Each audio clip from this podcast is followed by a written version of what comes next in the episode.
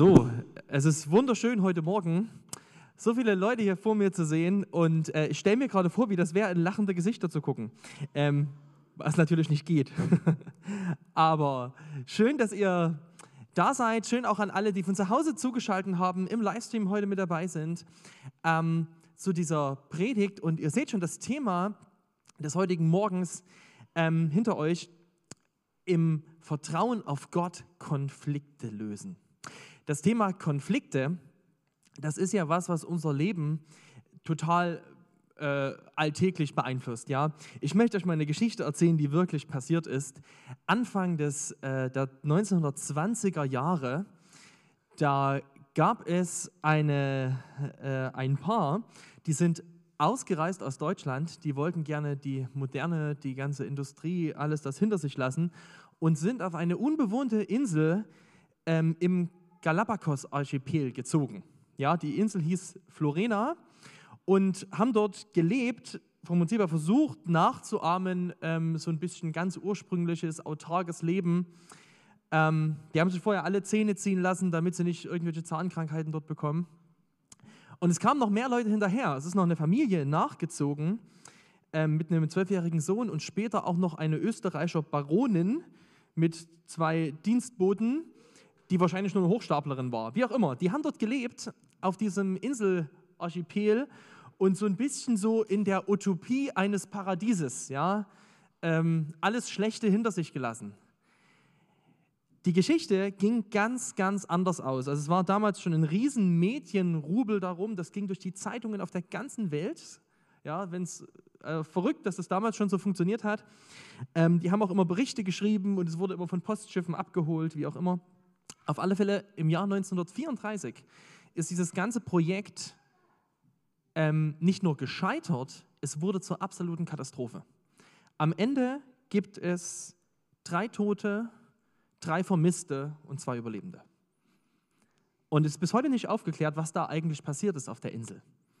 Aber aus den Erzählungen wird deutlich, da gab es Konflikte und die Konflikte auf dieser Insel, nur zwischen den paar Leuten, haben dazu geführt, dass sie am Ende wahrscheinlich einer den anderen da umgebracht hat.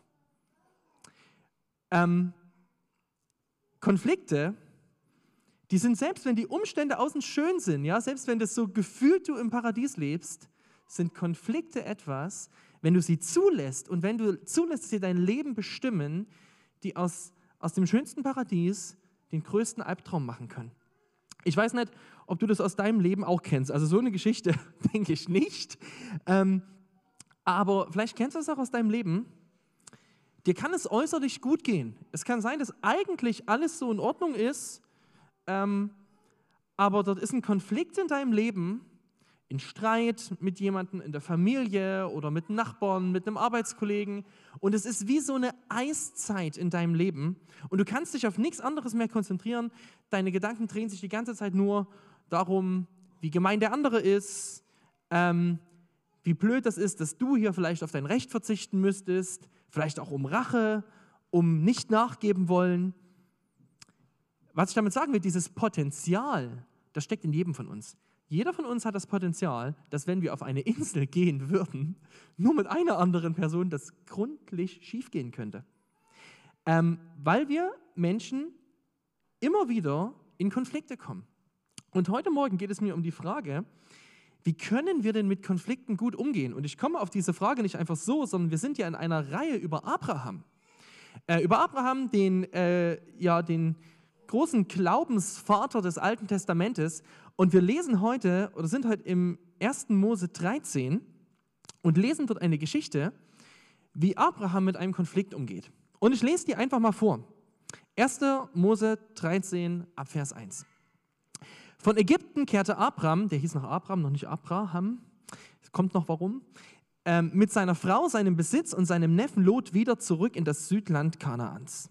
Abraham oder Abraham war sehr reich. Eine Menge Vieh und Silber und Gold gehörten ihm. Er zog von einem Lagerplatz zum anderen, bis er wieder an die Stelle kam, wo sein Zelt zuerst gestanden hatte, zwischen Bethel und Ai, wo er früher den Altar gebaut hatte. Dort rief er den Namen Jahwes an. Auch Lot, der mit Abraham gezogen war, besaß Kleinvieh, Rinder und Zelte. Doch das Weideland reichte nicht für beide aus. Ihr Herdenbesitz war zu groß. Sie konnten, so konnten sie unmöglich beisammen leben. Es kam immer wieder zum Streit zwischen den Hirten Abrams und Lots Vieh. Damals wohnten ja auch noch die Kanaaniter und die Periziter im Land. Abraham sprach, besprach das mit Lot. Es soll kein Streit zwischen uns sein, auch nicht zwischen unseren Hirten, wir sind doch Brüder. Steht dir nicht das ganze Land offen? Trenn dich doch von mir. Willst du nach links, dann gehe ich nach rechts. Willst du nach rechts, dann gehe ich nach links. Lot schaute sich um und sah die Jordanebene reichlich an Wasser. Bevor Jahwe nämlich Sodom und Gomorra zerstörte, war diese Gegend bis nach Zoar hin wie der Garten Jahwes und wie Ägypten. Deshalb entschied sich Lot für die Gegend im Umkreis des Jordans und zog ostwärts, und sie trennten sich beide. Abraham blieb im Land Kanaan. Lot zog ins Gebiet der Jordanstädte und kam mit seinen Zelten bis nach Sodom. Doch die Einwohner von Sodom waren sehr böse und sündigten schwer gegen Jahwe. Nachdem Lot weggezogen war, sagte Jahwe zu Abram: Blick auf und schau dich nach allen Seiten gründlich um. Das ganze Land, das du siehst, will ich dir und deine Nachkommen geben. Und deine Nachkommen werde ich zahlreich machen wie den Staub der Erde. Nur wenn jemand die Staubkörner zählen könnte, können auch deine Nachkommen gezählt werden. Mach dich auf und durchziehe das Land nach allen Richtungen, denn ich will es dir geben. Abraham zog mit seinen Zelten weiter und nahm Wohnsitz unter den Terepinden von Mamre bei Hebron. Dort baute er Jahwe einen Altar. Ja, ich möchte euch ganz kurz was zu diesem Text erzählen, bevor ich zu den Punkten über Konflikte komme, um den einzuordnen. Abraham, das war vor drei Wochen das Thema, Abraham kommt gerade eben aus Ägypten. Ich habe euch mal eine Karte mitgebracht, wo ihr sehen könnt, ähm, wo Abraham herkommt. Der orange Strich auf der Karte, das ist Abrams Weg aus Ägypten. Er war ja in Ägypten gewesen wegen einer Hungersnot und hatte dort in Ägypten ja eigentlich einen riesen Bock geschossen.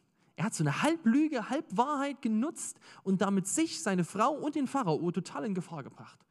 Gott hat die Situation für ihn geklärt, war gnädig zu ihm und hat ihn sogar absolut reich beschenkt. Und jetzt kommt er und er ist jetzt mega reich beschenkt. Ja, hat Überfluss an, an, also damals hat man den Besitz halt nicht gemessen in Immobilien oder in äh, Unternehmensbeteiligung, sondern in Schafen und Ziegen und, äh, und äh, Sklaven und wie auch immer. Er war also ein ganz reicher Mann. Und jetzt taucht dieses Problem auf, weil halt sein Neffe und er so viel Besitz haben und dieses Gebiet ist nicht einfach nur eine weite offene Fläche, wo sie sind, sondern dort sind auch Dörfer und Städte von anderen Völkern. Und jetzt kommen die in den Konflikt. Besser gesagt, die Hürden in Konflikt. Und jetzt sehen wir am Charakter von Lot und von Abraham, wie sie damit umgehen. Ich habe heute drei Punkte. Ähm, das erste ist, Abraham, er hat die bessere Perspektive, er hat das höhere Ziel und am Ende den größeren Gewinn. Und diese drei Punkte will ich dir heute erklären. Die bessere Perspektive, das höhere Ziel und den größeren Gewinn. Und ich beginne mal bei Punkt 1, die bessere Perspektive. Ähm, ihr müsst euch jetzt vorstellen, Abraham und Lot, ich gehe noch mal kurz zu dieser Karte hin, äh, die stehen jetzt äh, bei Bethel. Also das ist da oben Bethel Ei, da wo der rote und der orange und der grüne Strich alle zusammen sind. Dort stehen die ähm, und die Landschaft dort ist ungefähr 880 Meter hoch. Und die stehen dort und die schauen jetzt auf dieses ganze Land. Und zwar steht in dem Text, sie schauen auf die Jordanebene. Das heißt, wenn ihr jetzt hier drauf guckt, sie schauen Richtung Osten. Das ist Gebirge, wo sie stehen und der Osten, da geht der Jordan lang und dort ist natürlich ein ganz, ganz tolles Weidegebiet, weil dort, wo ein Fluss ist, dort bist du nicht darauf angewiesen, dass der Regen zur rechten Zeit kommt. Dort ist per se ist besser mit deinen, ähm, mit deinen äh, Herden zu sein. Und jetzt ist interessant, ähm, die stehen dort und Abraham, die gucken also Richtung Osten. Abraham sagt, pass auf, wenn du nach, nach rechts willst, gehe ich nach links, wenn du nach links willst, gehe ich nach rechts. Also das heißt, willst du nach Norden, gehe ich nach Süden, willst du nach Süden, gehe ich nach Norden. Konsequenz wäre, beide hätten ein Stück Bergland und ein Stück Jordantal. Und was macht der Lot? Der sagt, also mir gefällt es eigentlich besser, wenn ich das ganze Jordantal habe und ja, dann bleibst du halt in den Bergen. Also Abraham fragt den Lot und der Lot, der, der nimmt nicht das Angebot von Abraham an, sondern er ist sogar noch etwas dreist und, und schlägt den maximal größten Vorteil für sich raus. Er sagt, ich möchte nicht Norden oder Süden, ich möchte den ganzen Osten. Die Frage ist, tut Lot dabei Unrecht? Ist das falsch, was Lot tut? Per se tut er kein Unrecht. Er, er redet mit Abraham und Abraham lässt das zu. Also es war ihm nicht verboten, das, das zu sagen, was er sich wünscht. Aber trotzdem, er tut zwar formal nichts Unerlaubtes, aber er tut etwas sehr Dummes. Etwas sehr, sehr Dummes. Denn in dem Text wird deutlich, Lot geht von Abraham weg und er sieht diese Jordanebene und in der Jordanebene, da sind unten so ein paar Städte, Sodom und Gomorra. Und da steht sogar schon in diesem Text, das sind Städte mit Leuten, die total weit weg von Gott leben. Und Lot schlägt seine Zelte bis zu diesen Städten auf. Das heißt, er entscheidet sich ganz diese Jordanebene zu nehmen und sucht so ein bisschen das Leben dort. Und am Ende wird es so sein, dass diese Entscheidung gegen Abraham und diese egoistische Entscheidung von Lot, zu sagen, ich will für mich das Beste, sogar zu seinem Untergang führen wird. Weil es einfach eine dumme, äh, eine dumme Entscheidung von ihm war. Aber ich habe mir jetzt mal vorgestellt, was würde man denn heute, wie könnte man das denn heute vergleichen, diese Situation? Vielleicht kann man es am besten vergleichen mit einer Firma, großes Aktienunternehmen. Und da ist ein Seniorchef und ein Juniorchef. Und der Seniorchef sagt, pass auf, meine Firma, die ist so groß, hat, die hat so viele Unternehmensanteile, ich möchte die jetzt gern teilen. Und er sagt dem Junior, guck mal, äh, die und die Geschäftsbereiche sind relativ profitabel, die brauchen noch ein bisschen Arbeit. Welche würdest du denn gern nehmen wollen? Und jetzt sagt der Junior, ich nehme den, den und den und das sind nur die profitablen. Und er lässt dem Seniorchef die Bereiche übrig, die eigentlich nicht laufen. Was würde in der nächsten Wirtschaftszeitung stehen über diesen jungen Mann? Da würde stehen, boah, was für ein schlauer Verhandler. Der ist ja schlau. Der hat es geschafft, den Alten über den Tisch zu ziehen. Der ist voll klug. Der hat sich das Beste rausgenommen. Mega gut, gut verhandelt, schlauer Mann. Na, nach wirtschaftlichen Gesichtspunkten ist Lot schlau. Würde man sagen, ja, schlau, hat das, hat das Beste rausgeholt das Beste aus der Situation gemacht. Ist doch der Abraham selber dran schuld, wenn er so naiv ist und sich über den Tisch ziehen lässt. Jetzt habe ich eine Frage an dich. Kennst du das aus deinem Leben? Du bist in einer Konfliktsituation oder in irgendeiner Situation, wo es, wo es darum geht, und du gehst ran mit der Einstellung, Hauptsache für mich kommt das Beste hierbei rum.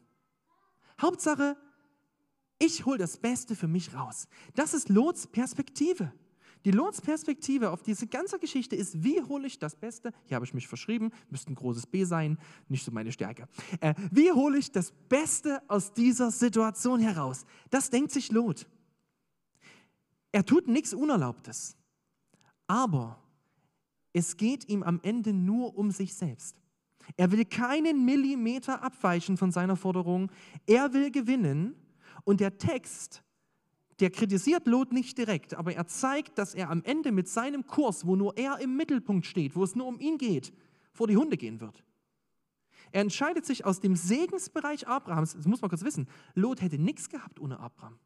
Und er entscheidet sich, Abraham zu verlassen, den Segensbereich, und geht in den Bereich des Fluches, in den Bereich von Sodom und Gomorra. Was ist Abrahams Perspektive auf die ganze Sache? Abraham ist der Ziehvater Lots. Abraham hat eigentlich die Autorität. Es ist interessant, dass überhaupt Abraham auf Lot zugeht und überhaupt über diesen Konflikt redet. Da, da, lernen wir schon mal was. Ja? Abraham spricht Konflikte an. Also wenn du Notizen machst, Punkt 1, sprich Konflikte an, klär die. Das macht Abraham. Er spricht diesen Konflikt an. Er möchte nicht, dass der Konflikt riesengroß wächst. Und Abraham wünscht sich, dass Frieden hält. Deswegen schlägt er sogar vor, wir trennen uns, weil er genau weiß, in der Trennung liegt hier in dem Fall der Frieden. Und dann lässt Abraham sogar Lot den Vortritt, selbst als Lot so dreist ist, mehr zu nehmen, als das Abraham ihm anbietet. Eigentlich hätte Abraham Lot einfach fortschicken können. Das macht später Laban bei Jakob. Ja, der sagt auch, du bist mir zu groß geworden, weg da. Hätte er machen können, macht er nicht. Und die Frage ist, ist es nicht dumm? Lässt es sich nicht über den Tisch ziehen? Ist es nicht naiv, was Abraham macht? Und dazu musst du verstehen, was Abraham erlebt hat. Als Abraham im Ägypten war vorher, da hatte er versucht, sein Leben selber in die Hand zu nehmen. Er hatte versucht, die Situation mit seiner Frau und dem Pharao selbst zu lösen. Und er hatte erlebt, dass er sich selber fast vor die Hunde gebracht hat. Und er wusste, Gott war mir gnädig und alles, was ich habe, ist ein Geschenk Gottes. Er wusste, ich habe auf nichts ein Anrecht. Und er wusste, ich bin ein gesegneter Gottes. Und deswegen war er überhaupt diesen Weg gegangen. Warum war denn Abraham von Ägypten wieder nach Bethel gegangen? Er war dorthin gegangen an den Altar, von dem er ursprünglich kam. Er war dahin gegangen, weil Abraham einen Neuanfang mit Gott machen wollte. Er hat geopfert, er hat gebetet, er hat gesagt, Gott, du bist jetzt wieder das Zentrum meines Lebens. Und jetzt, jetzt steht er da und was ist Abrahams Wunsch in dieser Situation? Seine Perspektive ist, wie wird in diesem Konflikt Gottes Wesen am deutlichsten. Das ist Abrahams Wunsch. Abraham wünscht sich, dass die Gnade, die er erfahren hat, sichtbar wird. Er wünscht sich, dass Gottes Wesen sichtbar wird. Er wünscht sich, dass die Völker rundherum sehen, wie Gott ist. Und darum entscheidet er sich zu sagen, ich verzichte auf mein Recht, weil in seinem Mittelpunkt seines Denkens, da steht Gott. Und er weiß, am Ende ist es egal, wo meine Schafe fressen. Ich habe sowieso alles von meinem Gott bekommen. Mein Leben hängt nicht an der Jordanebene oder an dem Gewinn oder an dem. Mein Leben hängt an Gott. Und deswegen dreht sich sein ganzes Denken darum, um die Perspektive, wie wird Gottes Wesen, wie wird seine Ehre am deutlichsten in dieser Situation. Und jetzt die Frage an dich. Wie gehst du an Konflikte ran? Da ist ein Kollege auf Arbeit. Ihr macht zusammen ein Projekt. Und als es danach, das Projekt läuft super, und vor dem Chef stellt er es aber so dar, als wäre er das, der das durchgebracht hat, alleine, und er kriegt dann die Lohnerhöhung. Und du nicht. Ah, Mist. Oder die Grundstücksgrenzen mit deinen Nachbarn. Ja. Oder der Streit in deiner Ehe. Welche Perspektive hast du darauf? Geht es dir immer um deinen persönlichen Gewinn, darum, dass du am allerbesten da rauskommst, dass du keinen Millimeter abweichst, damit bloß dein Recht am Ende geschieht? Oder sagst du, ich wünsche mir, dass Gottes Wesen groß gemacht wird an dieser Situation, dass die Welt sieht, welchen Gott ich habe. Das sind die beiden Perspektiven. Ich werde euch gleich erklären, wieso Abraham das leben konnte. Ich komme zum Punkt 2. Das ist nämlich das höhere Ziel. Was ist Abrahams Ziel? Mit dieser ganzen Sache. Und ich glaube, wenn wir das verstehen, das Ziel, dann verstehen wir, warum er so handelt. Abrahams Ziel ist, er möchte unbedingt Frieden. Er möchte mit Lot tatsächlich Frieden. Er wünscht sich, dass die Beziehung zu seinem Neffen nicht kaputt geht. Er verzichtet freiwillig auf sein eigenes Recht, damit, damit Frieden entsteht. Und jetzt ist meine Frage dahinter, ähm, wie geht es dir da in Konflikten? Bist du bereit, dich nicht zu rächen? Mal deine Ansprüche nicht geltend zu machen oder sogar zurückzustecken? Ich habe mal mit einem Mann geredet, der hat mir gesagt, ihm wurde immer als Kind gesagt, die Christen sollen den niedrigen Weg gehen. Und es hat ihn richtig massiv geärgert. Er hat gesagt, das, das kann doch nicht sein, dass ich immer den niedrigen Weg gehen muss. Das, das hat ihn kaputt gemacht. Und meine Frage ist, ähm, wir sind ja jetzt hier in einer ganz spannenden Frage, was ist die Aufgabe von einem Christen in Konflikten? Und ich möchte es mal so sagen. Es geht hier nicht um immer um falsch und richtig. Wäre es erlaubt gewesen, dass Abraham zu Lot sagt, geh, ja, das wäre okay gewesen. Abraham hätte es nicht machen müssen. Er hätte es nicht machen müssen. Es geht hier nicht um müssen oder nicht müssen. Das ist gar nicht das, was hier im Hintergrund steckt, sondern es geht um was ganz anderes. Es geht um die Frage von deinem Herzen. Abraham muss das nicht machen, was er macht. Niemand zwingt ihn dazu, aber er will es. Er will es, weil er etwas ganz, ganz Tiefes verstanden hat. Er hat verstanden, Gott war mir gnädig. Alles, was ich habe, habe ich Gott zu verdanken. Eigentlich müsste ich tot sein. In Ägypten hätte man mich umbringen können. Und ich weiß, mein Leben gibt es nur, weil Gott gnädig war und er ist meine ganze Zukunft. Und das, vielleicht kann man das so sagen. Äh, nee, jetzt bin ich zu weit. Oh, okay, ich muss mal zurück. Ja, vielleicht kann man es so sagen, ich, ich habe es jetzt leider nicht in der Folie. Abraham, der besaß viel, aber sein Herz, das besaß immer noch Gott. Lot besaß auch sehr, sehr viel, aber das, das Herz von Lot, das besaß sein eigener Reichtum. Im, Im Zentrum von Lots Denken war nur sein Besitz, war sein Recht, war nur er. Und im Zentrum von Abrahams Denken war Gott. Heißt das jetzt, dass ein Christ immer nachgeben muss, dass ein Christ ausgenutzt werden darf, dass er immer sozusagen das Recht gegen ihn gebeugt werden darf? Nein, das heißt es nicht. Du liest es in der Bibel, in der Apostelgeschichte zum Beispiel, dass Paulus ganz bewusst auf sein Recht pocht, als die Juden ihn umbringen wollen und sagt, stopp, stopp, stopp, stopp, ihr dürft das nicht. Ein Christ darf natürlich auch zu seinem Recht stehen. Und es gibt Situationen, da ist es einfach nur gut und schlau und richtig, dass du zu deinem Recht, dass du dein Recht geltend machst. Auf jeden Fall. Aber der Grad zwischendrin, der entscheidet sich nicht an, an sozusagen, hier muss ich das, hier muss ich es nicht, der entscheidet sich an deinem Herzen. Der entscheidet sich an der Frage, wie wird diese Situation, wem soll sie dienen?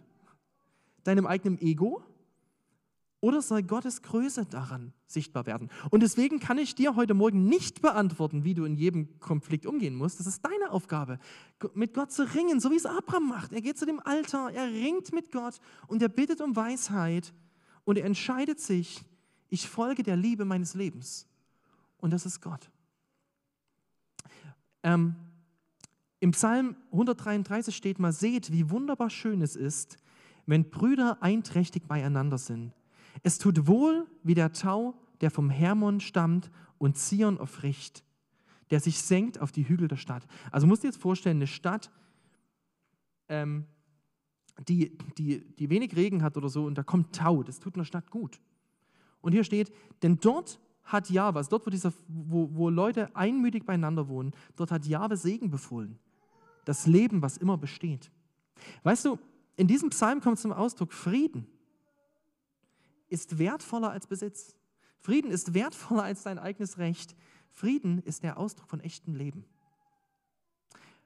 Und genau das ist der Grund, warum Jesus selbst sich dafür entscheidet, dem Frieden mit dir absolute Priorität zu geben. Wir lesen im Philipperbrief, dass Jesus unser Vorbild ist. Und was hat Jesus gemacht?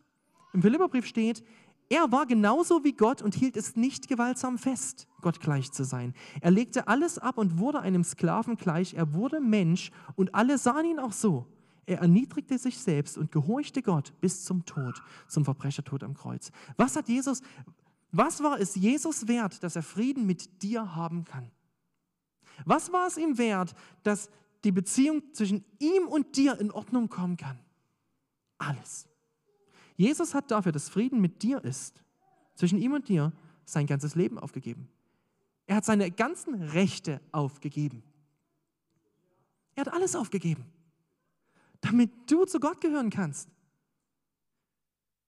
Und genau vor diesem Hintergrund verstehen wir, Abraham hat es verstanden gehabt in dem Moment, wie gnädig Gott ihm war. Und weil sein Herz geprägt war von der Gnade, konnte Abraham sich entscheiden und konnte sagen, ich muss mein eigenes Recht nicht durchsetzen. Und darum geht es am Ende in dem Konflikt. In einem Konflikt zeigt sich, wer dein Herz regiert. Gott oder dein eigenes Ego. Das zeigt sich in dem Konflikt. wie kaum irgendwo anders. Das war das höhere Ziel von Abraham. Ich komme jetzt zu meinem letzten Punkt. Ähm, der größere Gewinn. Weil das ist jetzt auch nochmal ganz spannend. Was ist denn die Konsequenz von dieser Entscheidung Abrahams und von der Entscheidung Lots? Was passiert denn? Man könnte ja im ersten Moment denken, Abraham, ah, wie gesagt, toll, jetzt hast du hier, schön, dass du jetzt äh, toll deinen Glauben bewiesen hast und trotzdem bringt es dir nichts. Hast du ja sowieso verloren. Ist es so? Ist es so? Wenn du die, die, Geschichte zu Ende guckst, und das ist das Coole, was wir hier machen können in der Bibel, wir können Geschichten von Anfang bis zum Ende gucken, dann siehst du bei Lot, das Ding geht nach hinten los. Das habe ich schon vor uns erklärt. Lot endet am Ende, obwohl er selber, also wir lesen über Lot nicht so viel Schlechtes. Ja, Lot ist ein guter Mann. Aber weil er sich entscheidet, in der Nähe von Sodom zu wohnen, zu wohnen, wird der Untergang Sodoms auch sein Untergang. Am Ende landet Lot in einer Höhle als Obdachloser. Es ist schlimm, was ihm passiert.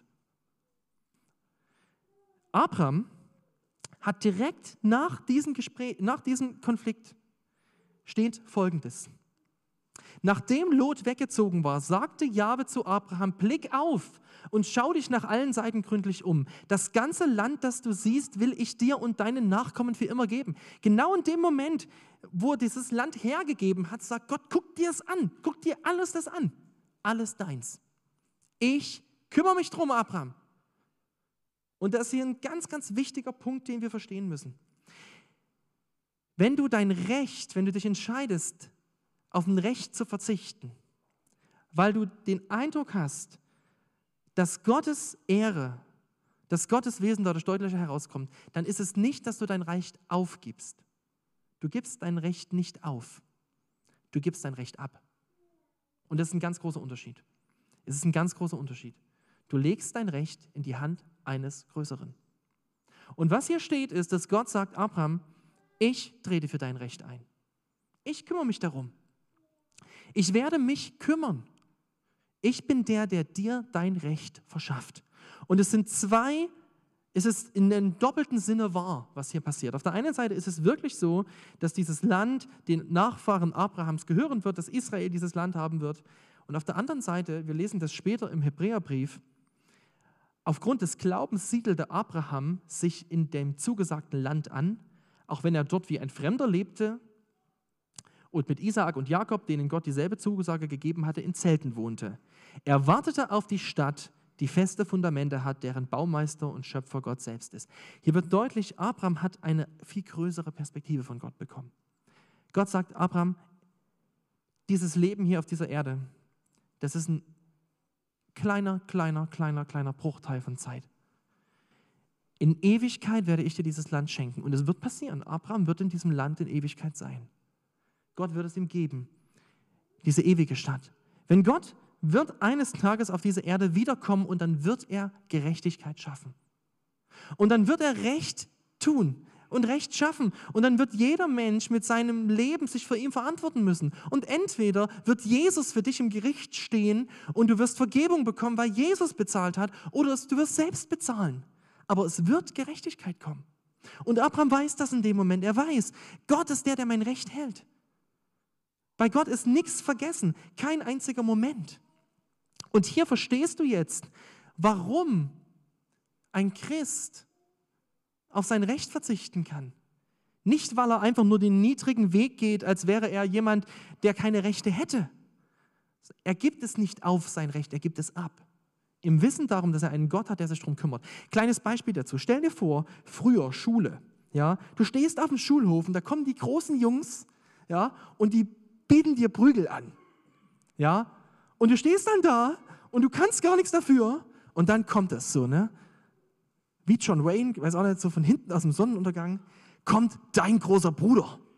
Ja? Und er kommt da an und es sieht so aus, als würde er da durchgehen wie Terminator, geht so auf diese bösen Jungs und die hauen schon alle ab. Und er sagt, ich kümmere mich drum. Ja? Das ist das, was Gott macht für dich. Gott sagt, ich kümmere mich drum. Du hast dein Recht in meine Hand gelegt. Und das ist der Grund, warum Abraham das machen kann, warum er von Herzen sagen kann, ohne Druck, ohne Pflicht, ohne, ohne oh Mist, sagen kann, nee, ich, ich mache das, weil ich weiß, mein Gott, der hat bewiesen, dass er mich liebt am Kreuz.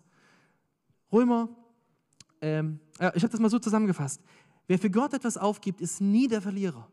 Er ist nie der Verlierer. Und im Römerbrief steht, was sollen wir jetzt noch dazu sagen, wenn Gott für uns ist, wer kann dann gegen uns sein? Er hat nicht einmal seinen eigenen Sohn verschont, sondern ihn für uns alle ausgeliefert. Wird er uns dann noch irgendetwas vorenthalten?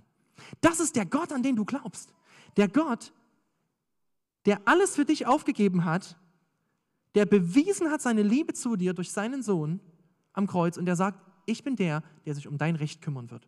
Und Abraham erlebt das im doppelten Sinn. Er erlebt das mit dieser Perspektive Ewigkeit und er erlebt das auch in seinem Leben. Abraham hat keinen Schaden durch diese Situation. Gott mehrt seinen Reichtum immer noch. Gott steht zu seinem Wort. Gott versorgt ihn. Okay, jetzt wollen wir gleich miteinander Abendmahl feiern. Und ich finde, das passt so unglaublich gut zu diesem Text. Denn du darfst heute Morgen vor Jesus treten oder und vor Gott treten durch Jesus, besser so, vor den Thron Gottes kommen. Und du darfst dich ganz neu daran erinnern und das ganz neu in Anspruch nehmen und sagen, Gott, danke, dass du mich nicht so behandelt hast, wie ich es verdient gehabt hätte. Wäre Gott auf seinem Recht bestanden gegenüber dir und mir, würde keiner von uns heute Morgen hier sitzen. Danke Gott, dass du das auf dich genommen hast. Dass es stimmt, dass du nicht mehr deinen eigenen Sohn verschont hast für mich. Und auf der anderen Seite darfst du kommen und sagen, Gott, du siehst, wo mir das schwerfällt, selber gnädig zu sein und wo ich Weisheit brauche. Soll ich jetzt hier auf mein Recht durchsetzen oder soll ich es nicht? Was ist der Weg, den du willst? Und du darfst vor Gott kommen und du darfst sagen, Herr, ich mache dich ganz neu zum Mittelpunkt meines Denkens. Du bist ganz neu in der Mitte. Du bist ganz neu der, der mein Denken bestimmt. Ich liefere mich dir aus und bitte dich darum, dass du Gutes tust. Das ist die Einladung zum Abendmahl.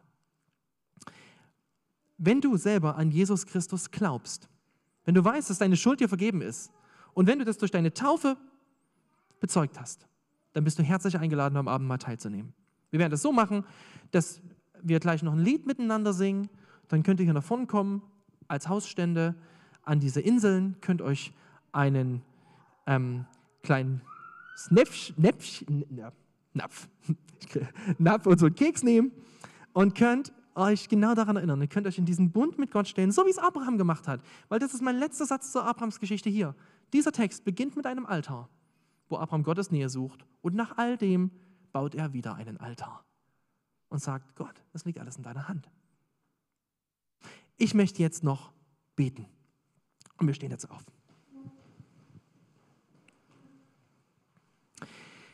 Herr Jesus Christus, wir kommen vor dich und wir, wir staunen, dass wir das dürfen. Keiner von uns hat es durch sein Leben verdient, im Frieden mit dir zu sein. Wenn du dein Recht durchgesetzt hättest gegen uns, dann würden wir, würden wir nicht sein. Aber du hast das Recht durchgesetzt, aber auf deinem eigenen Rücken und an deinem eigenen Leib. Du hast selbst getragen, was wir verdient hätten. Du hast den Preis bezahlt für unsere Schuld. Und du hast Frieden gemacht. Wer sich auf dich beruft, der ist ein Kind Gottes. Der weiß wirklich, dass du vergeben hast. Und wir kommen jetzt vor dich und wir möchten das auch ganz bewusst jetzt äh, zum Ausdruck bringen. Unseren Glauben, unser Vertrauen auf dich. Und ich bitte dich darum, dass du uns hilfst, dass diese Gnade unser Leben, unser Denken prägt. Und du uns Weisheit gibst, wie wir diese Gnade, wie, wie die Ausdruck gewinnen kann, gerade in den schweren und schwierigen Momenten unseres Lebens. Und wir danken dir in, mit diesem Abendmahl auch dafür, dass es auch ein Bild dafür ist, dass du wiederkommen wirst. Du hast versprochen, du wirst mit uns dieses Mal feiern, an dem Tag, wo du wiederkommst. Und deswegen steckt da Hoffnung drin auf den Tag, wo wir wissen, dass unser eigentliches Leben beginnt und dass Gerechtigkeit kommt. Hab Dank für deine Gnade. Wir beten dich an, Herr. Amen. Thank you.